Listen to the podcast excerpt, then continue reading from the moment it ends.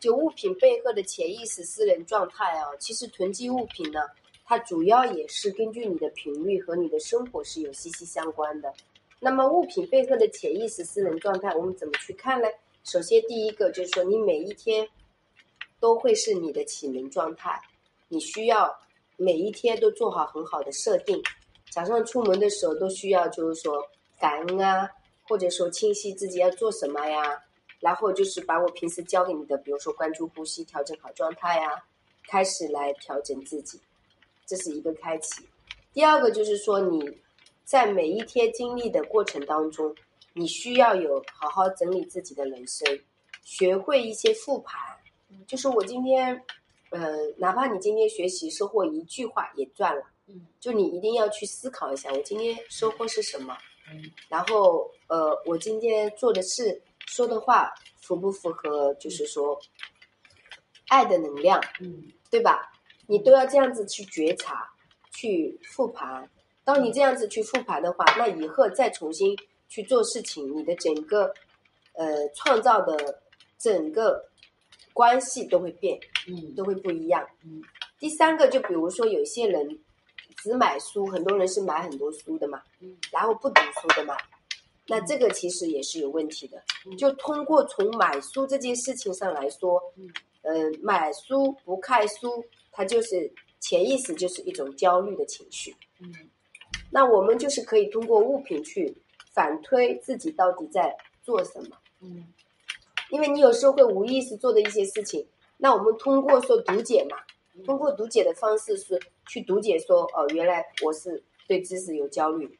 或者说我我没有没有更多的安全感，但是你买了更多的书籍，最终它也是会让你焦虑的。就是如果你不去读的话，就包括从这件事情来反推，比如说你买了很多面膜，那就说明你怕自己有一天不够漂亮了，对这个美有焦虑，面膜不贴就怕皮肤不好，所以背后就是什么？是向外看很多，没有向内看。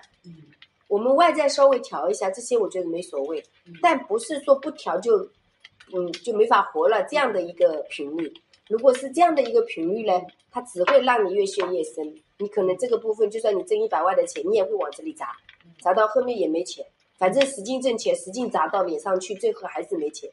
这个就是鬼循环，明白吧？所以买什么做什么都要平衡分析，量力而行。只有这样子，你的金钱金字塔水位才会慢慢的再建起来，才会有积累。不然的话，你挣得多花得多，那你不可能会有财富丰盈的时候，还是个漏洞嘛，对吧？所以，比如说面膜，一般就是面子工程。比如说保健品，就是你健康有很大的问题。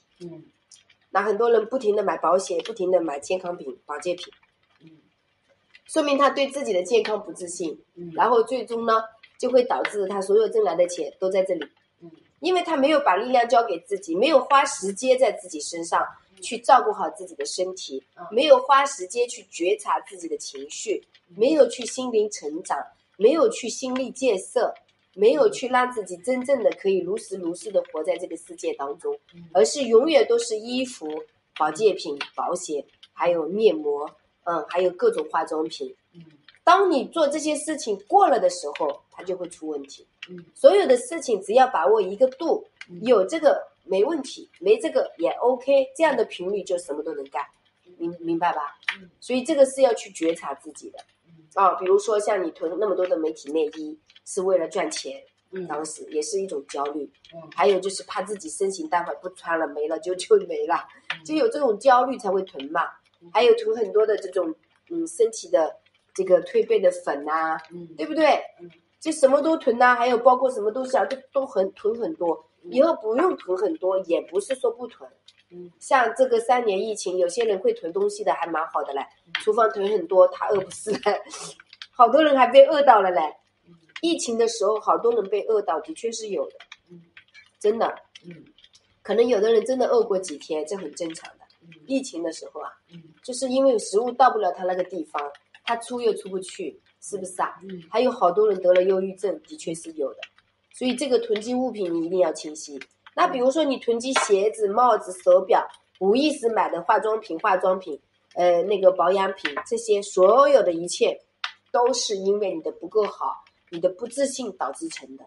但是你其实买的越多你就越焦虑不会因为你的购买而变好而是先要学会调整频率。那可能不会调所以才要学习嘛。那接下来我教你怎么调。